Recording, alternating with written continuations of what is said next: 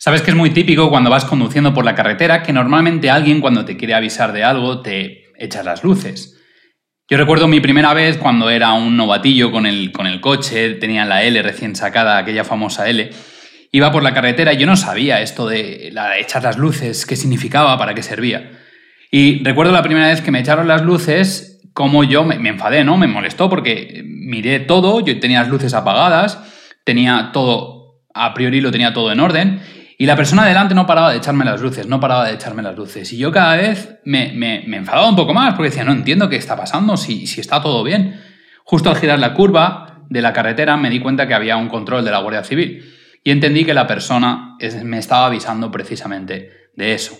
Que sepáis que, por cierto, es algo que es ilegal, pero recuerdo que entonces entendí el motivo por el cual me estaba eh, echando las luces.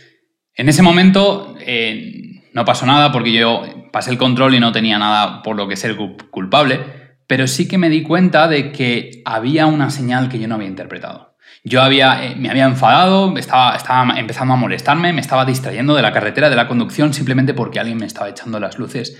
Y yo no entendía el motivo de su alarma, no entendía el motivo de su mensaje, no entendía lo que me quería decir.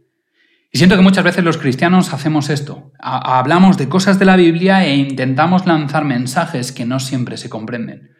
Y no es por culpa de las personas que nos escuchan, a veces es por culpa de cómo nos expresamos o de cómo pronunciamos ese mensaje. Creo que el libro de Apocalipsis es un libro que ha sido mal comprendido durante toda la historia del cristianismo, durante toda la historia de la Biblia. Y creo que cada vez que hemos abordado el cristianismo como eh, el Apocalipsis como cristianos, creo que siempre hemos puesto un sentido de alarma que a veces no siempre se corresponde con la realidad. El libro de Apocalipsis es un libro muy complicado, es un libro muy complejo y por eso te animo a que si tienes tiempo ahora puedas coger una Biblia, puedas coger unas, notas, puedas coger un cuaderno, puedas coger un boli, un lápiz, porque vamos a estar navegando durante estos cuatro temas del mensaje de los tres ángeles que se encuentran en Apocalipsis 14 y es necesario que tomemos notas porque vamos a profundizar bastante. Como te digo, el, libro del Apocalipsis es un libro muy complejo, muy, muy lleno de símbolos, muy, muy lleno de cosas extrañas que no entiendes en tu día a día o que no tratas en tu día a día. Pero podemos equivocarnos y podemos abordar el libro de Apocalipsis con literalismos, con simbologías extrañas, utilizando alegorismos y caer en un, en un simple Nostradamus, ¿sabes? Esta, este personaje de la historia que lanzaba profecías. Podemos convertirnos en, esas especies de, esa especie de Nostradamus que lanza profecías con todos los eventos que pasan en la realidad. Es como si estamos constantemente viendo los eventos que pasan en la realidad para decir, ves, la Biblia ya decía esto. Pero realmente el tiempo del fin no se puede convertir en algo negativo. La Biblia habla de que la historia de la humanidad va a acabar, pero eso en realidad es una buena noticia porque es el fin de la historia de la humanidad cargada de sufrimiento, de dolor, en fin, de aquello que la Biblia llama pecado. Pero es una buena noticia porque lo que Dios propone no es el fin de la historia de la humanidad, no es el fin de la humanidad. Lo que Dios propone, lo que Dios quiere, lo que Dios intenta es el fin del sufrimiento en la humanidad. Y por eso es una buena noticia, porque Dios en el Apocalipsis lo único que está intentando transmitirnos es que todo aquello que te hace daño, todo aquello que te hace sufrir, toda esa injusticia de la que realmente te sientes harto o harta, tiene una fecha de caducidad, se va a acabar. Así que al final, el, el, Apocalipsis es bíblico, es una carta, es un mensaje de parte de Jesús para ti. Y no podemos mirarlo con miedo, no podemos mirarlo con rechazo. Y si es así, es porque el cristianismo lo hemos hecho mal. Hemos, nos hemos equivocado quizá al plantear cómo es el fin del mundo. Así que te invito a que en esta serie podamos redescubrir el Apocalipsis, redescubrir la figura de Jesús, redescubrir la figura de Dios. Y por eso, acompáñame en Apocalipsis, el primer capítulo, el primer versículo. Porque es interesante siempre empezar por la introducción de las cosas que leemos. Siempre las introducciones y los prólogos yo sé que es algo que de los libros siempre nos saltamos y vamos directos al primer capítulo. Pero es interesante saber qué dice al principio del libro. Y en el capítulo 1, versículo 1, Juan escribe la revelación de Jesucristo que Dios le dio para manifestar a sus siervos las cosas que deben suceder pronto, y la declaró enviándola por medio de su ángel a su siervo Juan. Así que al final Apocalipsis va de la revelación de Jesús. Juan, íntimo amigo de Jesús, está escribiendo algo que Jesús ha revelado, que Jesús quiere decirte. Es un mensaje especial de Jesús y es un testimonio de Jesús. También está impregnado de la fe de Jesús, así que el Apocalipsis no es tanto un libro del fin del mundo, sino es un libro que habla del amor de Jesús, de la revelación de Jesús y por ende del amor de Dios. Y creo que el Apocalipsis vuelve a sacar a la palestra, vuelve a sacar a escena, vuelve a sacar al, papel principal a una persona, a un ser, que el cristianismo no siempre ha tenido en cuenta. Muchas veces cometemos el error de olvidar el enemigo de Dios. Pensamos que todo lo bueno y todo lo malo de este mundo proviene de Dios. Pensamos que el hambre, el sufrimiento, el dolor, la muerte, las guerras, los atentados, todo aquello que nos quita el sueño, que nos da angustia, la pobreza, todo eso es obra también de Dios. Pero no nos damos cuenta o no hemos sabido reconocer la figura del enemigo de Dios, que siempre desde el inicio de la Biblia ha intentado hacer la guerra contra Dios y engañar a la sociedad, engañar a la humanidad acerca de quién es Dios. Así que el Apocalipsis lo único que desvela, lo único que intenta con tantos símbolos extraños, numerología, cosas, cosas muy, muy aparentemente extrañas, lo que intenta decirte es que la obra de Dios se limita a dejar a ese enemigo hacer su obra. Dejar a ese enemigo mostrarse como es, como esa persona que sabes que es tóxica y que solo con dejarla actuar a, va a mostrarse a aquellos a los que pretende ayudar, a los que pretende eh, ofrecer su amistad. La obra de Dios en el Apocalipsis te revela que simplemente lo que quiere es dejar a Satanás, ese enemigo de Dios, hacer su obra y que la gente vea cuál es su verdadero carácter, que la gente vea cuál es su verdadera maldad, que vea todo el engaño al cual somete a la humanidad. Por eso, quiero empezar con, una premisa, un texto que debe ser la cabecera casi siempre que te acercas a Jesús. Casi siempre, y digo casi siempre, pero en realidad la palabra es siempre. Siempre que te acercas a la Biblia, debes pasar tu filtro por Jesús de Nazaret, porque Jesús se encarnó y Jesús es Dios. Así que déjame que te lea Primera de Juan, capítulo 4, versículo 8, porque vamos a navegar mucho por Juan, ya que Juan escribió el Apocalipsis, es interesante saber qué escribió Juan. Por eso es importante no solo que a la hora de interpretar Apocalipsis vayamos al Antiguo Testamento, a los conceptos, a los símbolos para el judaísmo, ya que Juan era judío, a la, hora de entender el Apocalipsis, sino que también entendamos cómo Juan vio a Jesús, porque al final es una revelación de Jesús hecha a Juan. Así que en Juan, primera de, eh, primera de Juan, capítulo 4, versículo 8, dice, el que no ama, no ha conocido a Dios porque Dios es amor. Si hay algo que la Biblia se esfuerza, se, se esmera en explicar, en transmitir, y sobre todo Juan, es que Dios es amor. Dios tiene muchos adjetivos, Dios tiene muchos nombres, muchos títulos, pero en su esencia, en ninguna otra parte de la Biblia se define su esencia con otro nombre que no sea este. Dios es amor. Así que hay que entender ese concepto de, de Dios como amor como el amor más puro, que lo puedes leer en 1 Corintios 13, en esa definición, discurso del amor de Pablo. Entonces, ese amor puro, ese amor desinteresado, ese amor que se centra siempre en la otra persona, tiene que ser la premisa para entender Apocalipsis. Apocalipsis, tiene que ser la premisa para entender a Jesús. Así que vamos ya al mensaje de los tres ángeles. En este primer tema nos detendremos solo en la introducción y en la última parte del primer mensaje. Y vamos a ir desgranándolo poquito a poco. Va a ser un tema mucho más técnico, mucho más profundo, mucho más eh, de investigar la Biblia de lo que normalmente hacemos en cero, pero estoy seguro de que, de que lo vamos a disfrutar también.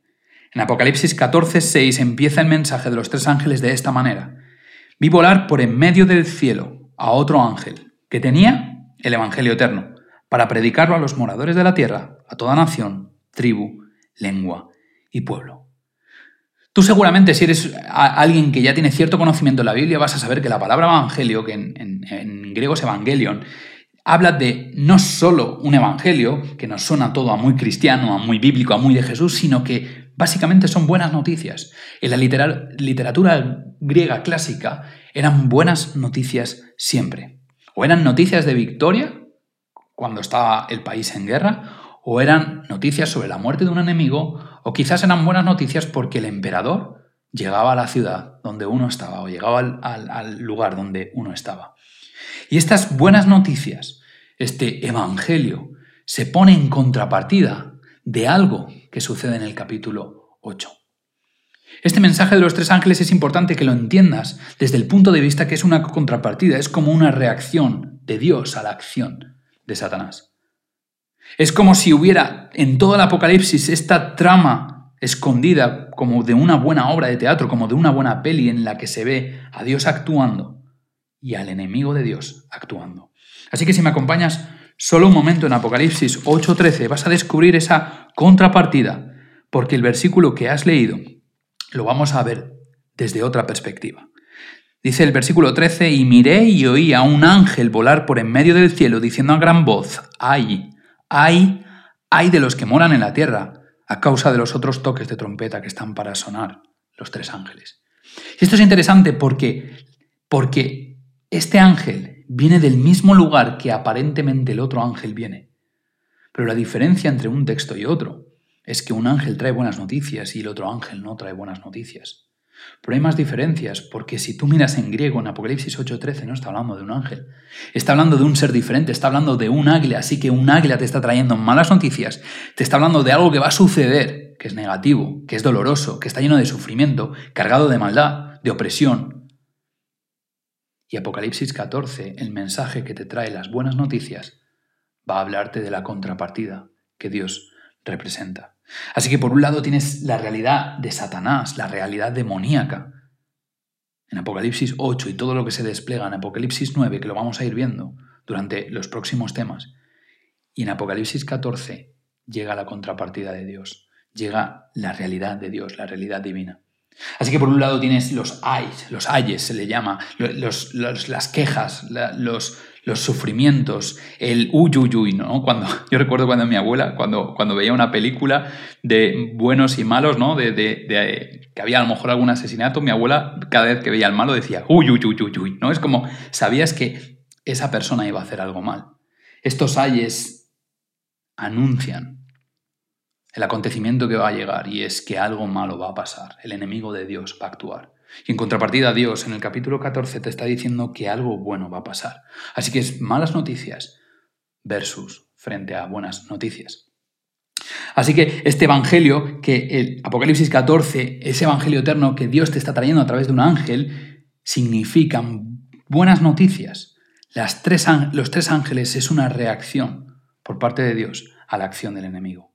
Y es interesante porque en, este, en este único versículo, es la única sola vez en toda la Biblia que Evangelio no lleva artículo. Siempre se hablaba del Evangelio como la muerte, la resurrección y la salvación de Jesús para toda la humanidad. Pero en este versículo específico no está utilizando el artículo. Y cuando tú lees en todo el capítulo 9, ves toda la demostración de Satanás, te das cuenta de que este Evangelio es especial. Este Evangelio no se limita a tu salvación, este Evangelio tiene que hablar de algo más. Y la palabra que utiliza para eterno es aionon, que va a ser interesante a lo largo del mensaje de los tres ángeles para entender conceptos quizá como el infierno. Esa palabra que traducimos como eterno, en realidad no está hablando de un proceso continuo, sino está hablando de un hecho, de un evento que tiene consecuencias, resultados eternos. Así que esto es lo que sucede. Si me acompañas en Apocalipsis 13, 8, la última parte, te dice el Cordero que fue inmolado desde el principio del mundo. En este sentido va el ayono, la eternidad, el concepto de un resultado para siempre. ¿Por qué? Porque Satanás se ha pasado toda la historia de la humanidad poniendo basura encima de la imagen de Jesús, poniendo basura encima de la imagen de Dios, planteando a Dios como el malo, cuando Dios desde el principio había planeado que iba a morir por nosotros. Así que Realmente, esta palabra, este Evangelio eterno que va a ser predicado, que va a ser hablado, que va a ser mostrado, es la limpieza de imagen que Jesús se merece, porque Él nunca fue el malo. Recuerda que ya desde el principio, en Génesis, a Adán y Eva, especialmente a Eva, el mismo Satanás le decía mentiras acerca de Dios, como que Dios era mentiroso, como que Dios no ibais a morir, como que eh, seréis como Dios, con que Dios os ha dicho. Satanás siempre ha intentado manipular la imagen de Dios. Así que Apocalipsis va de ese intento que acabará siendo victoria de Dios, de que la humanidad por fin conozca su verdadera naturaleza, su verdadera cara, y sepa, entienda que Dios siempre fue amor y que siempre lo será. Así que este Evangelio eh, eh, en el Antiguo Testamento apuntaba a la llegada del Mesías y en el Nuevo Testamento apuntaba a que el Mesías ya había llegado, había muerto, había resucitado y por tanto nos había entregado la salvación. Pero este Evangelio eterno va mucho más allá. Habla de una ancestral lucha, una antigua lucha, un antiguo conflicto en el que Satanás siempre intentó manipular lo que Dios era y lo que Dios tenía que ser. Así que lo que está en juego es si Dios es amor, lo que está en juego en Apocalipsis es si Dios es bueno. Y cada vez que nosotros transmitimos con el Apocalipsis a un Dios sanguinario, vengativo, que está deseando destruir, que está deseando torturar a aquellos que no han aceptado su salvación, me pregunto si estamos ayudando al enemigo de Dios a manchar su imagen. Me pregunto si seguimos haciéndonos eco de aquellas mentiras que empezaron en el cielo y que se siguieron desarrollando en el Edén con Adán y Eva. En Apocalipsis 14, 7 da un mensaje, que es el primer mensaje del primer ángel, que debemos entender a quién se envía. La Biblia dice que, lo hemos leído al principio, es a los moradores de la tierra, a toda tribu, a toda nación, a toda lengua y a todo pueblo. Este es el mensaje que se lanza a los moradores de la tierra. Y tú te preguntarás, ¿quiénes son los moradores de la tierra en la Biblia? Pues solo tienes que ir a Apocalipsis 13.8, la primera parte. Antes hemos leído la última parte y ahora leeremos la primera parte. Dice, y le adoraron todos los moradores de la tierra cuyos nombres no estaban escritos en el libro de la vida del Cordero. Así que estos moradores de la tierra son aquellas personas que no están inscritas en el libro de la vida. Así que este mensaje de buenas noticias en contrapartida de una acción de sufrimiento y dolor por parte del enemigo de Dios está dirigida hacia esas personas que Dios está llamando desesperadamente para que escuchen su voz, para que dejen de creer las mentiras de su enemigo, para que dejen de pensar que Dios es malo, para que dejen de pensar que Dios está deseando destruirles, para que desesperadamente puedan volver de una vez a escuchar la voz de Dios y entiendan que Dios es amor y que Dios quiere poner su sello en sus manos. Y no estamos hablando de religión, no estamos hablando de pertenecer a una religión X o a una religión Y, no estamos hablando de etiquetas, no estamos hablando ni siquiera de postureo, estamos hablando de una acción del corazón. Jesús en Mateo 6, 19 dice que, que donde esté tu tesoro, estará tu corazón. Y por eso te dice a lo largo del versículo 20 y 21 que no pongas tu corazón en los tesoros de esta tierra, que pongas tu corazón en el cielo, donde realmente nadie roba, donde realmente nada se corrompe. Así que no estamos hablando de pertenecer a una religión, de profesar una creencia o de simplemente hacer postureo, estamos hablando de una actitud del corazón. Al final hay dos maneras de ver la vida, dos actitudes, la actitud de Dios y la actitud de su enemigo. Una es amor, salvación, sacrificio por otros. La otra es destrucción, egoísmo. Te piso el cuello para seguir avanzando en mi vida. Así que en esas dos maneras de ver el mundo, la pregunta es, como moradores de la tierra, ¿dónde te vas a situar? ¿No entiendes que Jesús es como esas películas románticas, seguramente la hayas visto, en la que la persona, eh, la pareja, ha tenido una crisis y uno se marcha de la ciudad, típicas películas americanas, donde la mujer o el hombre se marchan y están justo a punto de coger el avión en el aeropuerto, justo a punto de entrar, pasando los, los billetes, la azafata, clicando los billetes y justo antes de entrar llega el novio, la novia desesperado, por favor, no te vayas. No te vayas porque tenemos un futuro juntos y te quiero de verdad. Salvando las distancias es lo que Jesús está haciendo contigo. Es lo que Jesús está haciendo con todos nosotros. Jesús está llamando con el mensaje de los tres ángeles desesperadamente a la humanidad, a la humanidad que sigue reflejando la actitud de Satanás.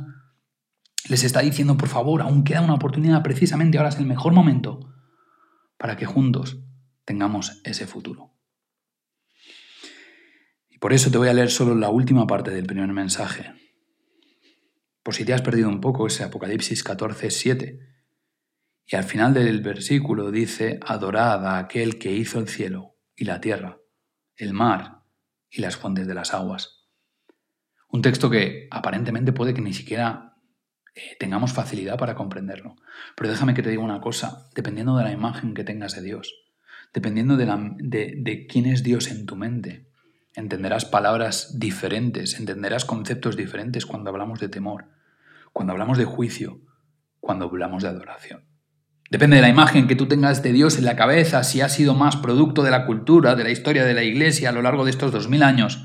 De todas las veces que los cristianos nos hemos equivocado, seguramente pienses que esa adoración es fruto de un ser egoísta, caprichoso, que lo único que quiere es que vivamos por Él o para Él, renunciando a toda nuestra existencia, prácticamente como si fuéramos esclavos.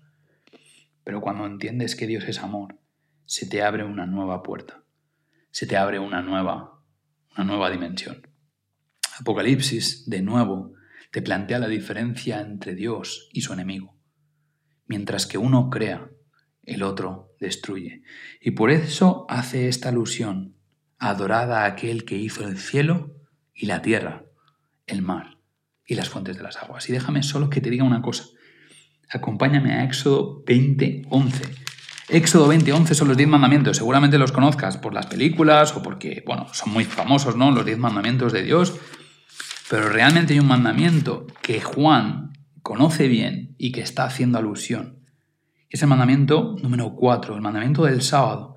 Pero fíjate en el versículo 11 el motivo por el cual nos invita Dios a descansar en sábado. Porque en seis días hizo Dios los cielos y la tierra, el mar y todas las cosas que en ellos hay.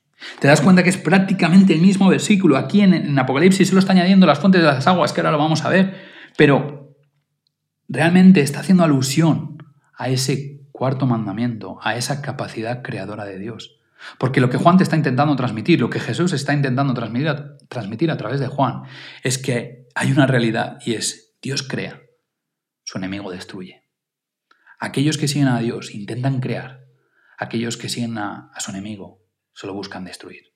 Así que por eso déjame que te repita otra vez, no, no tiene nada que ver la religión tiene que ver tu actitud en el corazón, si está entregada a crear, si está entregada a ofrecer, a construir, a aportar, o si está entregada a la destrucción. Podemos ser muy religiosos, podemos ser las personas más devotas, entre comillas, pero podemos estar rodeados de destrucción, arrasando todo a nuestro paso. Las fuentes de las aguas nos habla de aquella aquella capacidad que Dios tiene, Apocalipsis 7, 17 lo dice, aquella capacidad que Dios tiene de llevarte a la vida eterna.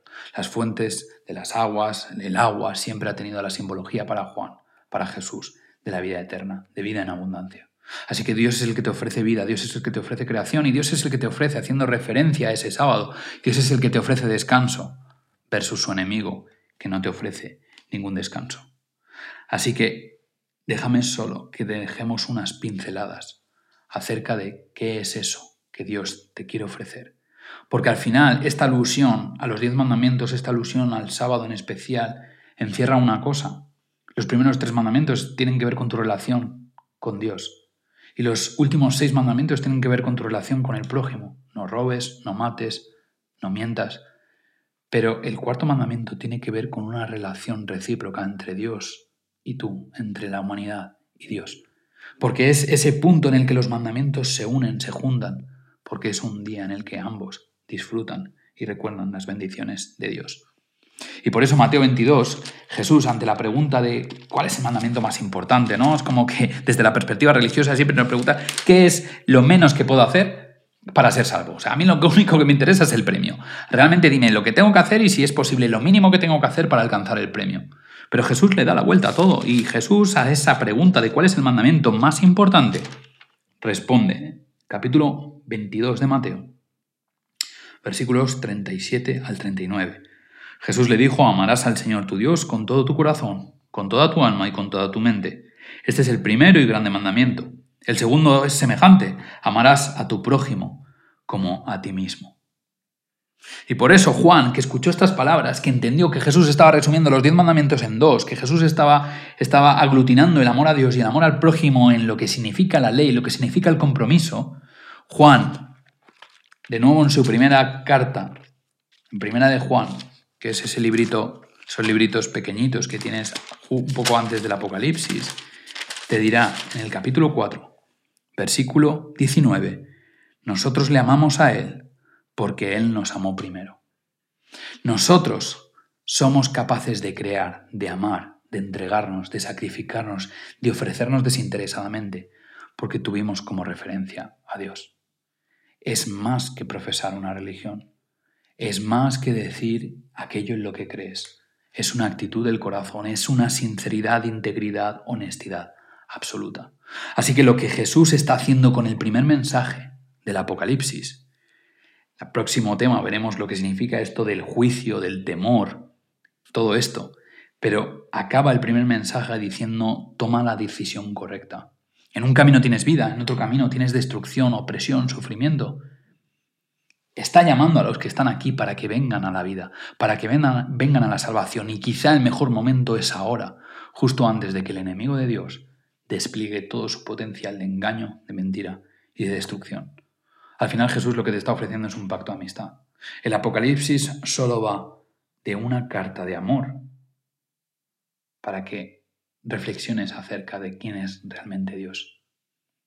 Piensa si tienes ya cierta experiencia, cierta edad en la vida, aquellas cartas que te escribías con la persona que te gustaba.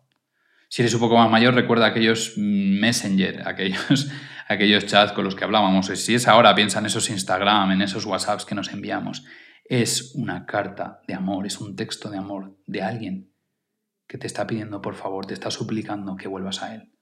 Así que yo no conozco tu situación ahora, no sé en qué momento te encuentras, no sé si te encuentras alejado o alejada de Dios, no sé si has pensado que toda tu vida estabas cerca de Dios, pero realmente nunca has sentido que Dios te estaba llamando. No sé cuál es tu experiencia al estudiar Apocalipsis, si siempre has oído de ese libro porque era un libro extraño, complejo y lleno de figuras incomprensibles.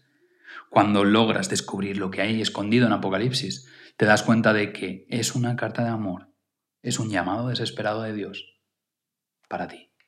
Aún hay tiempo y quizá ahora es el mejor momento para entrar en aquello que Él tiene para ti.